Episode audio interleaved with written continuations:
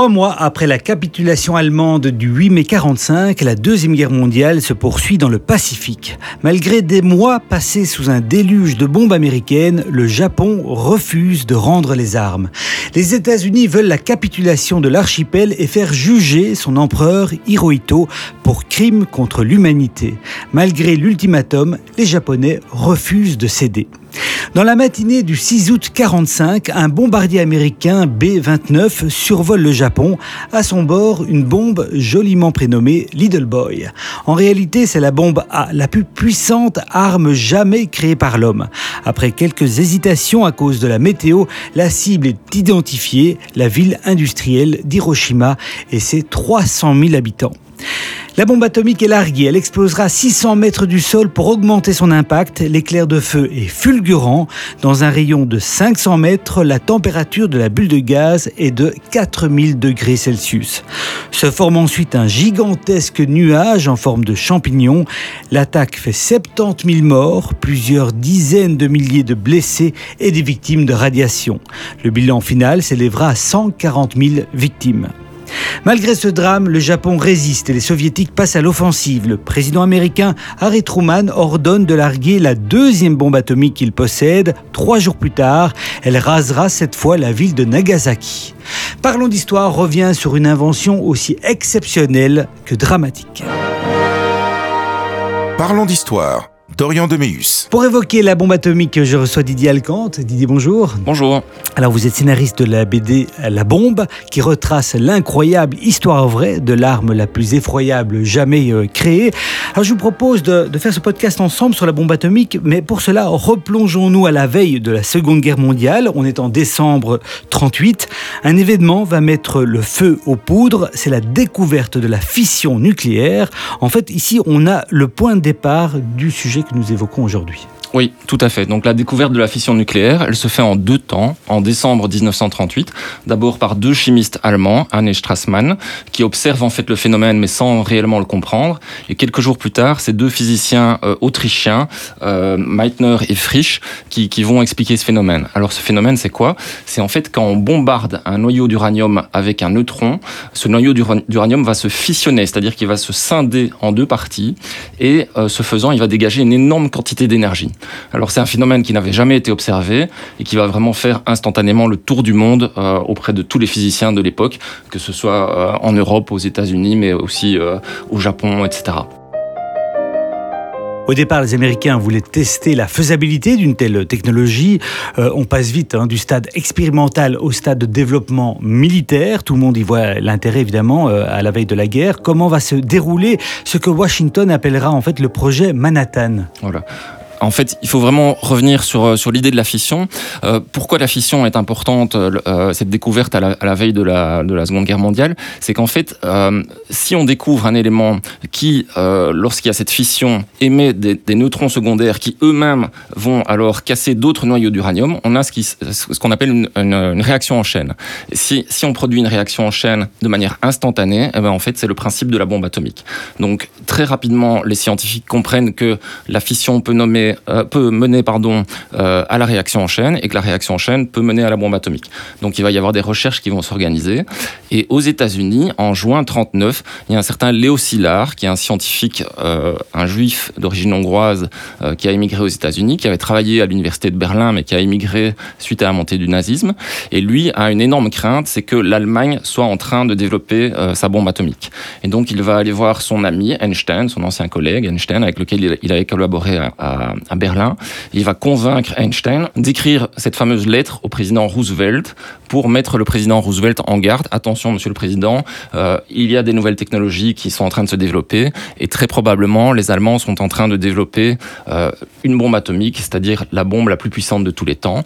Et Szilard est convaincu que la seule manière de se protéger de, de ce danger potentiel, c'est que les États-Unis développent eux-mêmes leur propre bombe atomique. Donc la bombe atomique à l'origine est conçue comme une arme de dissuasion contre l'Allemagne. Et donc c'est vraiment cette lettre de juin 1939 qui va convaincre les États-Unis de, de, se lancer dans le projet. Ça va prendre un certain temps. Euh, Roosevelt va en fait donner son feu vert en septembre 39. Et puis euh, donc c'est à ce moment-là que, que, le projet euh, Manhattan, Manhattan va, va, être lancé. Mais il va rien se passer de vraiment phénoménal pendant deux ans. Donc ça, ça va un peu vivoter. Mais en décembre 41, on a alors Pearl Harbor avec l'entrée en guerre des États-Unis. Et ça, ça a vraiment changé la donne. C'est à ce moment-là que le, projet Manhattan va vraiment entrer dans une nouvelle phase. Donc à ce moment-là, on va euh, le, président va engager le, fameux colonel Groves, qui va devenir plus tard euh, quasiment tout de suite le général Groves, qui est nommé à la tête du projet Manhattan. Et le, général Groves, en fait, il vient de terminer, c'est un ingénieur de formation, il vient de terminer la construction du Pentagone. Et à l'époque, le Pentagone est tout simplement le, bâtiment le plus grand au monde. Donc c'est vraiment un chef de projet qui a fait ses preuves. On le nomme euh, à la tête du projet Manhattan et il va être d'une efficacité redoutable, c'est-à-dire que très rapidement, il va s'assurer d'acheter le stock de l'uranium euh, qui, est vraiment fondamental pour pouvoir développer une bombe atomique. Il va acheter des terrains pour pouvoir construire toutes les usines qui vont fabriquer l'uranium euh, enrichi et le plutonium. Et il va engager aussi le fameux Oppenheimer sur lequel on, vient de faire un, film qui a beaucoup de succès. En fait, ils font appel aux meilleurs chercheurs de l'époque. Oui, tout à fait. Donc les meilleurs physiciens américains, mais aussi pas mal de physiciens euh, européens qui en fait ont émigré aux États-Unis suite euh, au déclenchement de la Seconde Guerre mondiale. Je vous ai parlé de Léo Szilard, mais il y a aussi euh, notamment et principalement Enrico Fermi, qui est un Italien qui a eu le prix Nobel de physique juste avant la, Seconde Guerre mondiale et qui a émigré aux États-Unis parce que sa femme est, juive. Donc il y avait aussi la montée du fascisme en Italie avec Mussolini. Il a quitté l'Italie, il est arrivé aux États-Unis et il a aussi été engagé sur le projet Manhattan.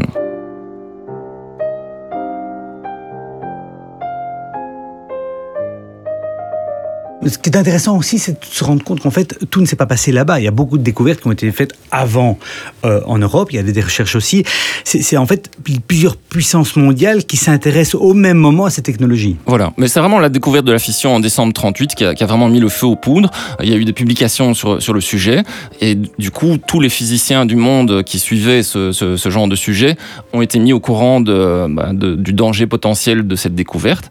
Euh, D'ailleurs, Léo Szilard, euh, dont je vous ai, je vous ai parlé, a fait d'énormes démarches vis-à-vis -vis de, des autres scientifiques du monde entier en les suppliant carrément d'arrêter de, faire des publications sur le sujet parce que pour lui c'était vraiment trop dangereux. Il sentait la, Seconde Guerre mondiale arriver. Donc il a, il a supplié plusieurs, euh, plusieurs scientifiques, notamment les Français, Joliot-Curie, etc., euh, un peu partout dans le monde, d'arrêter leurs publications. Finalement ça a été fait. Et alors ce qui est un peu comique quelque part, c'est que finalement euh, il y a eu un espèce d'embargo. Donc les, les, publications sur, sur la fission nucléaire se sont stoppées tout d'un coup. Et c'est ça qui a mis le, le euh, comment qu'on dit le la puce à l'oreille. La puce à l'oreille voilà euh, des Russes. Donc les Russes se sont aperçus que tiens tout d'un coup il y a plus de publications sur la fission nucléaire. Ça, bah, ça veut dire deux choses. Ça veut dire premièrement que c'est sûrement un sujet très important et que visiblement les Américains veulent plus qu'on en, qu en entende parler. Euh, mais ça veut dire aussi que les Américains font ça quelque part dans le dos des Russes alors qu'à l'époque ils étaient quand même ils étaient quand même euh, alliés. Donc euh, voilà le, le, la fission nucléaire c'est vraiment quelque chose qui a, mis le feu aux poudres partout dans le monde.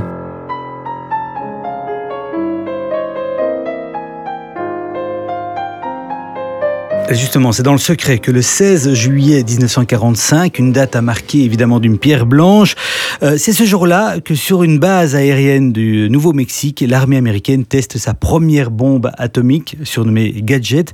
Alors, comment se déroule euh, ce fameux test? Euh, on, en, a déjà parlé, hein, c'est Robert Oppenheimer et son équipe. Elle est satisfaite, elle est déçue, elle est impressionnée. Comment ça se passe? Ouais, En fait, il y a eu plusieurs phases dans, le projet Manhattan. Quand le général Gross est arrivé euh, au pouvoir et a pris la tête de, ce projet, il a donné trois échéances aux scientifiques. Il leur a dit voilà, je veux pour janvier 43 la première réaction en chaîne contrôlée de l'histoire, janvier 44 production de matière fissile et janvier 45 la première bombe atomique opérationnelle. Et donc à quelques mois près, ils ont tenu ce planning. Donc effectivement en juin en juin 45, on a l'essai Trinity en juillet 45 pardon. Euh, l'essai Trinity, c'est quoi? C'est vraiment bah, c'est le, premier essai euh, concret de bombe atomique. Donc ça va devenir la première explosion atomique de l'histoire. Elle se passe dans le désert du Nouveau-Mexique, dans un endroit oui, forcément désertique. il y a la tour de contrôle à partir de laquelle va être déclenchée l'explosion qui se trouve à une bonne dizaine de kilomètres de là. et en fait, bah, ils, ont, ils ont hissé la, la bombe atomique qu'ils appelaient le gadget à l'époque sur une tour métallique de 30 mètres de haut, spécialement construite pour l'occasion. Et il y a eu d'abord des petits, des petits ratés dans le planning à cause de la météo, etc. Donc il y a eu quelques retards. Mais finalement, donc, le 16 juillet 1945, à 5h30 du matin, euh, cette bombe explose. Alors les scientifiques ne savaient pas trop à quoi s'attendre, puisque forcément, ça n'avait jamais été testé. Et pour la petite histoire, ils ont fait des, paris en fait sur la puissance de cette bombe, donc juste avant qu'elle n'explose. Et les paris allaient vraiment de... Euh, bah, certains pensaient que ça ne marcherait pas encore, ils n'avaient pas confiance dans la bombe. D'autres pensaient que ce serait l'équivalent euh, de 300 tonnes de TNT. Et je crois que l'estimation la plus haute allait jusqu'à 45 000 tonnes de TNT, euh, la, puissance de la bombe. Et finalement, on s'est rendu compte que quand la, bombe a explosé, donc ça a été un grand succès, c'est une gigantesque explosion, bah, la plus importante de l'histoire jusqu'alors. Pour vous dire, cette explosion, elle a été visible à plus de 300 km, entendue à plus de 80 km. Donc vraiment, c'est quelque chose de gigantesque. D'ailleurs, aussi une petite anecdote, euh, comme cette, cette, explosion était tellement gigantesque, elle n'a pas pu passer inaperçue même si c'était dans un endroit désert, mais quand, quand c'est visible euh, sur euh, plusieurs centaines de kilomètres et audible à plusieurs euh, dizaines de kilomètres, forcément, il y a des personnes qui s'en rendent compte. Et donc l'armée a fait un communiqué de presse en, disant, en parlant d'un incident dans une réserve de munitions qui avait, qui avait explosé. Donc voilà, ils ont. C'est le prétexte. voilà. Et donc finalement, cette bombe-là avait une puissance plus ou moins équivalente à 15 000 tonnes de TNT.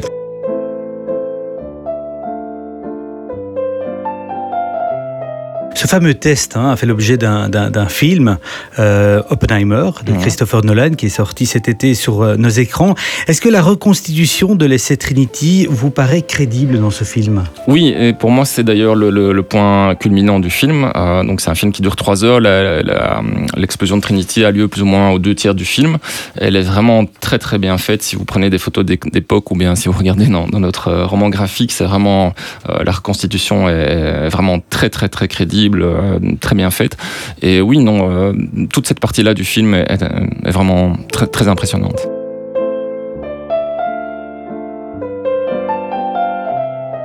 Ce qui est impressionnant, d'ailleurs, on en parle aussi dans, ce film, c'est la technicité d'une bombe atomique. C'est quelque chose de, très complexe. Alors, sans entrer dans, dans, les détails, mais pourquoi est-ce si compliqué à produire Encore aujourd'hui, des États essayent de la produire et on voit bien que c'est compliqué. Quel est l'aspect si compliqué à cette bombe?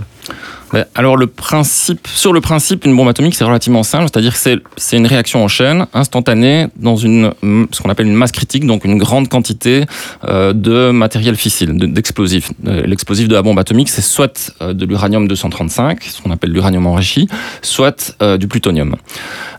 Pourquoi c'est difficile En fait, il y a trois difficultés principales. La première difficulté, c'est simplement déjà, il faut, il faut avoir du minerai d'uranium. Il faut pouvoir se, procurer du minerai d'uranium, euh, ce qui n'était pas évident à l'époque en 1945. Il n'y avait pas énormément de mines d'uranium dans le monde. La plus importante, elle était au Congo belge, euh, et tout le stock d'uranium du Congo belge avait été en fait expédié aux États-Unis par un Belge euh, qui s'appelle Edgar Sanger. Au début de la guerre, il, a pressenti que l'uranium allait prendre une énorme importance. Donc il a, expédié euh, tout son uranium, tout son stock d'uranium aux États-Unis.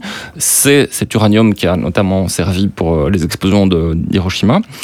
donc ça, c'est vraiment la, la, première première difficulté, c'est d'obtenir du minerai d'uranium.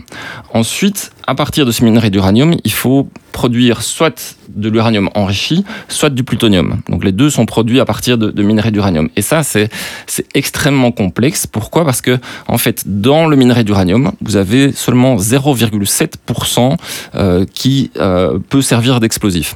Euh, en fait, il y a plusieurs isotopes, on appelle ça des isotopes dans le minerai d'uranium. Et il y a uniquement l'uranium U235 qui peut servir d'explosif. Donc il va falloir isoler cet isotope de tout le reste du minerai. Et ça, ce sont des procédés extrêmement coûteux, extrêmement complexes, euh, d'une difficulté euh, technique euh, invraisemblable. Pour vous dire, en fait, il y a une usine d'enrichissement d'uranium qui, a été construite à Oak Ridge à l'époque, aux États-Unis, donc qui fait partie du projet Manhattan. Et ce complexe fait en fait 800 mètres de long. Et à l'époque, c'était le, il est deux fois plus grand que le Pentagone, pour vous donner une idée. Et c'était c'était le, plus grand bâtiment au monde. Donc, pour le projet Manhattan, on a construit le plus grand bâtiment du monde qui servait en fait uniquement à raffiner, si vous voulez, cet uranium euh, pour, pour en faire de l'uranium enrichi et avoir l'explosif le, de la bombe. Donc ça, c'est la deuxième difficulté, c'est de produire de l'uranium enrichi ou du plutonium. Et la troisième difficulté, c'est en fait le, le mécanisme de déclenchement de la bombe elle-même. Parce qu'évidemment, il faut éviter que votre, cette bombe ne vous explose entre les mains, entre guillemets. Donc, euh, voilà. Et, euh, et, euh, donc, il faut, il faut éviter que cette réaction en chaîne ne débute trop rapidement, mais il faut être sûr qu'elle se fasse, par contre, instantanément et sur une, avec une grande ampleur. Sinon, en fait, il y a juste une libération d'énergie qui se fait, mais ça n'explose pas. Donc, en fait, ce mécanisme de déclenchement de la bombe est très, très, très complexe également. Et c'est ça qui fait que, que, oui, que c'est une difficulté invraisemblable. Et il faut, pour ça, bah, il faut des scientifiques de très haut niveau, il faut des installations gigantesques et complexes, et donc ça demande des budgets aussi également. Pour vous dire, à l'époque c'était 2 milliards de dollars, donc c'est plus ou moins l'équivalent de 50 milliards actuels.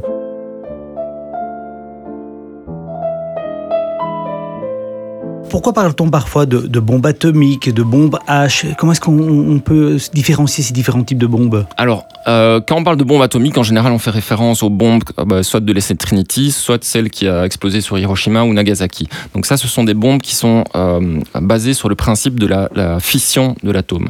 Alors ensuite, bah, il y a eu une course à l'armement, on ne s'est pas arrêté en si bon chemin, et notamment, les États-Unis, mais les Russes également, sont allés un, cran plus loin et ont développé ce qu'on appelle la bombe H, la bombe à l'hydrogène, la bombe thermonucléaire. Et là, cette bombe-là, au lieu d'être basée sur la fission de l'atome, elle est basée sur la fusion de l'atome. C'est-à-dire qu'au lieu de scinder euh, des noyaux d'uranium, on, va en fait fusionner des noyaux euh, d'hydrogène cette fois. Euh, et comment est-ce qu'on arrive à cette fusion de noyaux d'hydrogène? Ben Pour ça, il faut. En, fait, il y a un premier étage dans, dans une bombe à hydrogène, c'est une, une, bombe atomique classique. Cette bombe atomique classique, elle va, elle va exploser.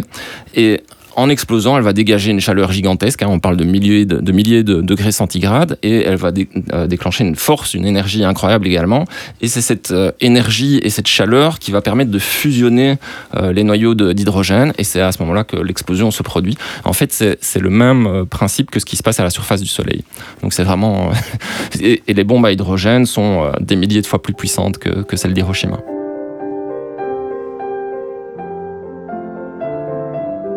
Lorsque les États-Unis dépensent des milliards de dollars, vous l'avez dit, pour développer cette bombe, où en sont les autres puissances euh, mondiales qui se sont donc aussi, on l'a dit, lancées dans la course à la bombe atomique? Vu qu'on est quand même en pleine Deuxième Guerre mondiale, l'enjeu est évidemment considérable pour les États-Unis, mais aussi pour la Grande-Bretagne, l'URSS, le Japon et bien évidemment l'Allemagne. Tout le monde sait à ce moment-là que le premier qui aura la bombe, gagnera la guerre en fait. Oui, tout à fait. Donc c'est effectivement il y a eu une course à la bombe. Hein. Il y a pas seulement les États-Unis, mais plusieurs pays qui ont été impliqués. Mais on, peut les passer en revue. Donc d'abord la, Grande-Bretagne. En fait, la Grande-Bretagne, ils ont ils ont commencé d'ailleurs un peu en avance euh, par rapport aux États-Unis à avoir leur propre euh, groupe d'études, on va appeler ça comme ça, sur sur la bombe atomique. Euh, et petite anecdote, en fait, en, 1939, c'était c'était les plus malins. Ils ont envoyé un, un, émissaire de leur gouvernement rencontrer le directeur de l'Union minière du Haut-Katanga, donc c'était le, belge Edgar Sanguier, et ils lui ont proposé de lui racheter tout son stock d'uranium. Euh, ce qui a étonné très fort euh, Edgar Sanguier et n'a pas eu d'explication de, pourquoi on voulait lui acheter tout d'un coup tout ce stock d'uranium. Euh, et ça lui a mis la puce à l'oreille. Il s'est dit mais peut-être que je peux du coup en avoir encore un meilleur prix. Et donc il a décidé de ne pas vendre cet uranium à la Grande-Bretagne, mais de l'expédier aux États-Unis, où finalement il a réussi à, vendre cet uranium au projet Manhattan. Donc la Grande-Bretagne, elle, part très tôt sur, un, développement au moins théorique de, la bombe atomique. Mais ce qui, se passe, c'est qu'après, avec l'entrée en guerre euh, contre l'Allemagne, etc., euh, la Grande-Bretagne n'avait plus de budget, plus de moyens euh, suffisants pour vraiment développer ce projet. Et donc, ce qui s'est passé, c'est qu'en fait, ils ont collaboré avec les États-Unis. Ils ont envoyé tout, le fruit de leurs recherches aux États-Unis. ils ont envoyé des chercheurs, d'ailleurs, qui, ont été intégrés au projet Manhattan. En fait, le projet Manhattan, on en parle toujours comme un projet américain, mais c'est un projet anglo-américain et même canado-anglo-américain. Donc il y a, ces trois pays ont collaboré ensemble, le Canada, États-Unis et, et, Angleterre, avec les États-Unis comme leader, ça c'est certain, mais c'était quand même trois pays qui collaboraient ensemble. Donc ça c'est ce qui concerne la Grande-Bretagne. Si on parle de l'URSS, ben, l'URSS, j'en ai un peu parlé là tantôt, donc l'URSS, c'était aussi des alliés de, des États-Unis pendant la Seconde Guerre mondiale. Mais euh, les États-Unis voyaient bien euh, qu'à long terme, après la guerre, probablement que la, Russie, euh, l'URSS allait devenir leur, leur, plus grand ennemi. Et donc l'URSS, contrairement à la Grande-Bretagne ou au Canada, n'a pas été convié par les États-Unis à participer au projet Manhattan. Projet Manhattan qui était totalement top secret. mais comme les Russes ont, enfin, se sont, ont eu la puce à l'oreille avec l'arrêt des publications scientifiques sur, euh, sur le sujet de la fission nucléaire, euh, ils ont euh, alors à ce moment-là, ils ont voulu développer leur projet. Ils n'avaient pas les moyens, mais par contre, ce qu'ils ont développé, c'est un réseau d'espionnage ultra performant aux États-Unis. et ils ont réussi notamment, il y avait deux, au moins deux espions russes à Los Alamos.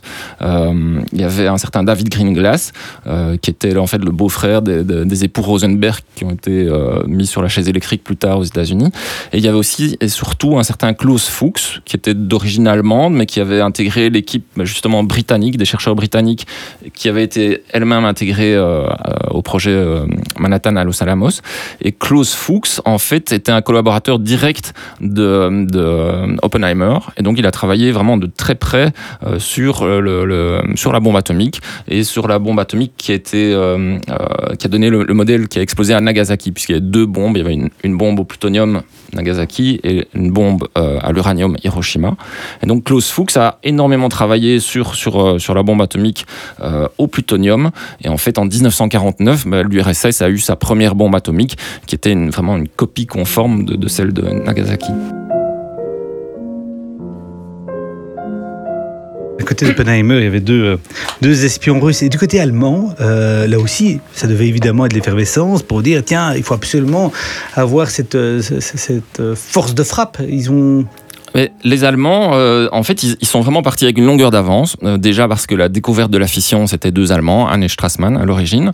Donc ils avaient vraiment les, scientifiques de plus, plus, haut niveau. Ils avaient un certain Werner Heisenberg qui avait été euh, prix Nobel de physique en 1932 de mémoire.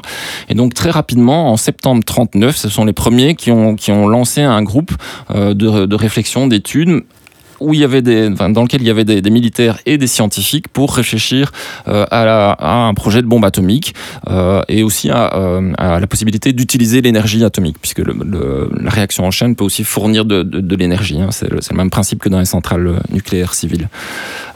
et donc ce, ce, groupe a commencé à travailler, mais à la fin de la évidemment, c'était aussi top secret. Euh, les Américains et les Alliés savaient qu'il y avait un projet allemand, mais ils ne savaient pas trop où en étaient les Allemands.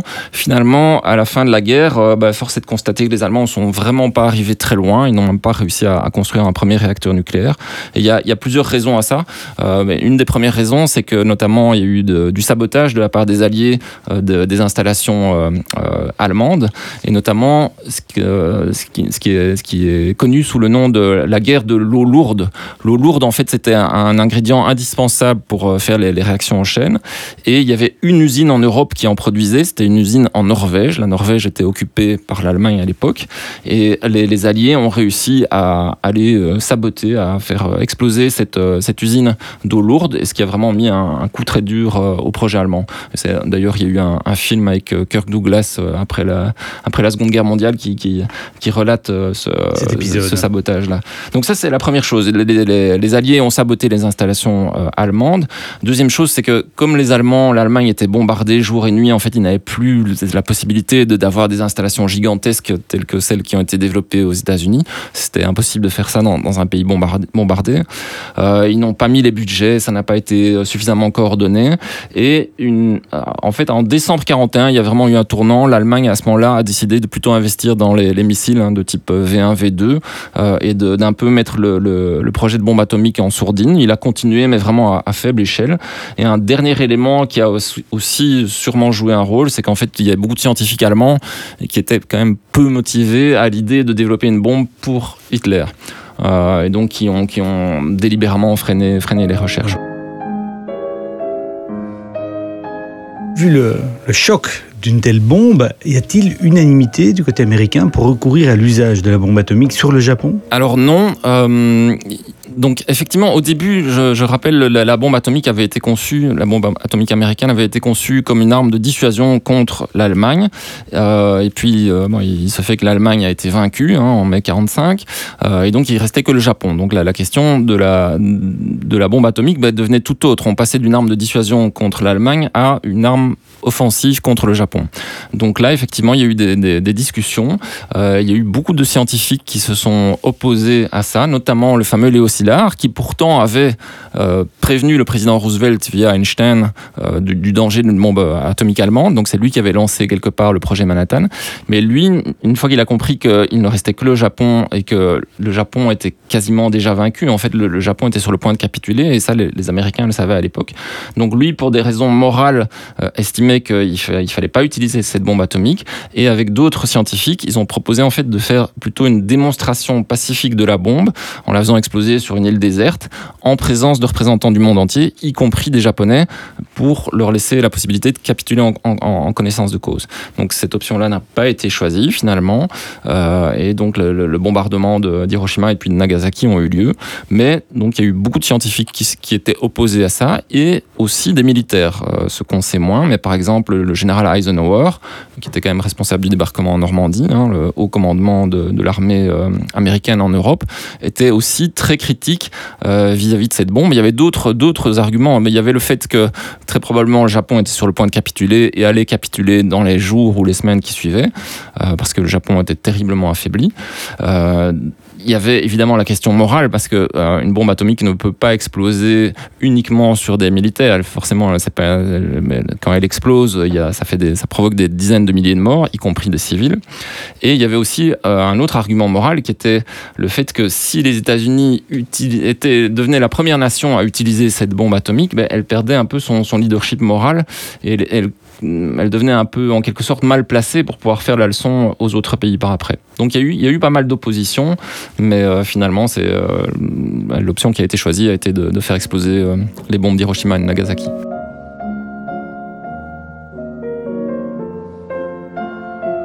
Après la capitulation allemande euh, des nazis en fait hein, et au refus euh, du Japon de capituler sans condition, Washington ordonne de larguer la bombe atomique sur l'archipel du Japon. Alors on est le 6 août 1945, la météo incitera le bombardier B-29 Enola Gay à se diriger vers la ville d'Hiroshima où résident 300 000 habitants. En fait, on est là assez loin de l'objectif militaire qui est évoqué par les Américains au départ. Oui, donc Hiroshima, c'est pas du tout une cible qui a été choisie au hasard. En fait, il faut savoir que dès le mois d'avril 1945, il y a eu un comité qui s'est réuni, qu'on a appelé le Target Committee, donc le, le, le comité pour la cible, euh, si je l'intraduis comme ça.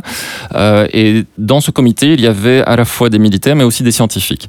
On leur a demandé d'abord de, définir des critères pour choisir des, cibles potentielles, et puis de, de, de choisir, ben d'établir une liste de cibles potentielles. Alors ils se sont réunis plusieurs fois. Ils ont d'abord fait une liste de 17 cibles. En fait, ils ont d'abord choisi les critères. Alors parmi les critères, un des premiers critères, effectivement, c'était de choisir, si possible, une cible militaire, pour des raisons évidentes, d'éviter de, euh, le plus possible des, morts civiles. Donc ça, c'était un des critères. Mais très rapidement, il y a d'autres critères qui se sont euh, révélés tout aussi, voire plus importants, dont en fait l'aspect psychologique. Voulait, donc les États-Unis voulaient détruire une ville ou une cible, en tout cas, qui est vraiment une forte portée psychologique pour les Japonais, bah, pour les forcer à capituler. Donc ça, c'était un deuxième, un deuxième critère. Et un troisième critère, c'est qu'il fallait choisir une ville, une cible qui n'avait pas encore été bombardée. Et là, pour des raisons plutôt cyniques, c'était euh, afin qu'on puisse vraiment déterminer au mieux l'impact de la bombe atomique elle-même. Évidemment, si la, si la zone avait déjà été bombardée, c'était plus difficile, tandis que euh, si on choisissait une ville qui n'avait pas encore été bombardée, ben, on pouvait vraiment voir l'impact de, la bombe elle-même. Donc, euh, ben, ce comité a fait fait une première liste de 17 cibles, et puis ils l'ont raffiné, ils ont donné une liste de 5 cibles. Et la première cible qui figurait sur cette liste, donc en, numéro 1, c'était Kyoto, la ville de Kyoto. Alors la ville de Kyoto, c'est l'ancienne capitale du Japon. En fait, c'est une ville qui a une richesse culturelle gigantesque. Extraordinaire. Voilà. Et c'est justement pour cette raison-là que finalement le secrétaire d'État, le secrétaire à la guerre, Henry Stimson, a en fait fait retirer Kyoto de cette liste parce que lui-même avait passé son, voyage de noces dans cette ville et il en gardait d'excellents souvenirs. Et donc il a rayé euh, Kyoto de cette liste et c'est ainsi que Hiroshima est devenu numéro un sur la liste.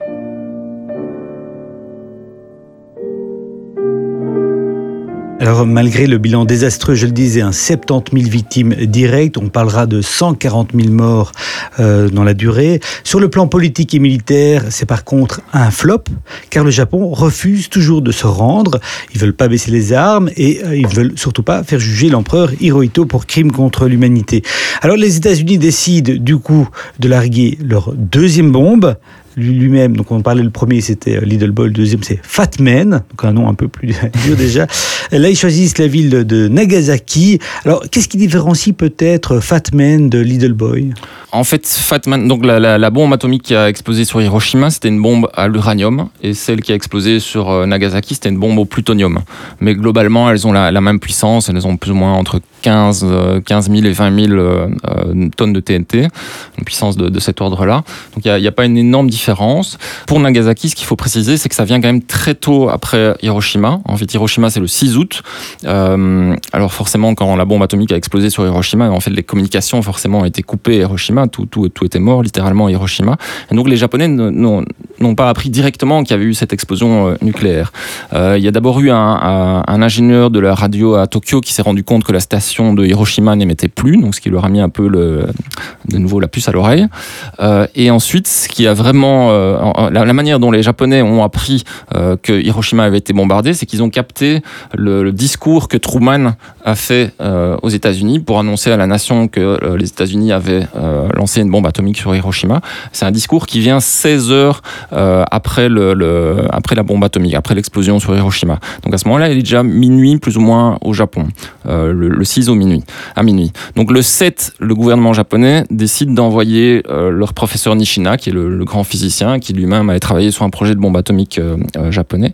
Euh, il décide de l'envoyer à Hiroshima pour voir est-ce que est-ce que c'est vraiment une bombe atomique ou est-ce que c'est un espèce de bluff et que c'est un bombardement plutôt classique entre guillemets. Donc Nishina part pour pour en avion pour pour Hiroshima, mais son avion tombe en panne et donc finalement il arrive seulement le 8 à, à Hiroshima et c'est seulement le 8 au soir qu'il est en mesure de confirmer au gouvernement japonais que oui, c'est effectivement c'est une bombe d'un nouveau type, une bombe atomique. Et donc le, gouvernement japonais n'apprend finalement que le 8 au soir avec certitude que, que les États-Unis ont bombardé Hiroshima avec une bombe atomique. Et le 9 au matin, il y a déjà Nagasaki. Donc c'est allé très vite. Depuis Hiroshima et Nagasaki, plus aucune puissance n'a utilisé la bombe nucléaire autrement que dans une logique euh, d'influence. C'est la fameuse politique évidemment de la dissuasion euh, nucléaire. Mais les bombes nucléaires ou à hydrogène actuelles sont nettement plus dangereuses que tout ce que vous avez cité comme puissance là aujourd'hui. Oui, oui, oui. Ah ben, pour vous dire, donc la, bombe atomique d'Hiroshima, elle faisait environ 15 000 tonnes de TNT comme, puissance. Euh, donc on parle de kilo, kilotonnes, et maintenant on parle de, euh, en mégatonnes, c'est-à-dire des millions de tonnes. donc la, bombe du Tsar, qui a explosé dans les années 60, une bombe russe, qui est la bombe la plus puissante jamais testée pour l'instant, euh, elle est plus ou moins, je crois que c'est 3500 fois plus puissante que Hiroshima. J'aimerais revenir un tout petit peu sur les lendemains de, ces explosions. Euh, combien de temps faut-il pour que la radiation disparaisse complètement euh, d'Hiroshima et Nagasaki suite à ces explosions? C'est vrai que la, bombe atomique, euh, elle fait d'immenses dégâts par euh, la chaleur qu'elle dégage et le, souffle de l'explosion. Euh, mais il y a aussi le problème de l'irradiation. Alors il y a trois sources d'irradiation en fait. Le premier, la première source, et de loin la plus importante, c'est l'irradiation immédiate. Donc au moment où la bombe explose, elle libère des neutrons, elle libère des rayons gamma. Et donc tous ceux qui sont dans un rayon, on va dire, de 2 km en dessous de l'explosion de la bombe et qui sont à l'extérieur, ceux-là, en, en, gros, ils sont irradiés quasiment mortellement, une chance sur deux de, pouvoir survivre à euh, un tel degré d'irradiation. Ça, c'est le, la première source d'irradiation et de, loin la plus importante. La deuxième source d'irradiation, c'est ce qu'on appelle l'irradiation par radioactivité induite, c'est-à-dire qu'en fait, quand il y a l'explosion de la bombe atomique, euh, ben, les, neutrons vont rendre radioactifs les matériaux qui se trouvent euh, à proximité immédiate de l'explosion. Mais ça, c'est une, euh, en fait, ça n'a pas tellement joué parce que ceux qui étaient dans cette zone-là étaient déjà morts, bah soufflés par l'explosion ou complètement brûlés ou désintégrés. et ces matériaux sont restés radioactifs quelques jours. Après quelques jours, le niveau de radioactivité redevient normal. la, troisième source d'irradiation, ben, en fait, ce sont les retombées du fameux champignon atomique, hein, que, ce soit sous forme de, poussière ou de pluie noire. Et là aussi, c'est assez vite dispersé par les vents, d'autant plus que la bombe avait explosé quand même à, 600 mètres de hauteur. Donc ça, a joué aussi, mais relativement euh, moins. C'est vraiment de loin la, la principale cause d'irradiation, c'est l'irradiation immédiate qui est instantanée. Merci à vous Didier Alcante pour votre participation à ce podcast sur l'histoire de la bombe atomique réalisé par Alexandre Dumont.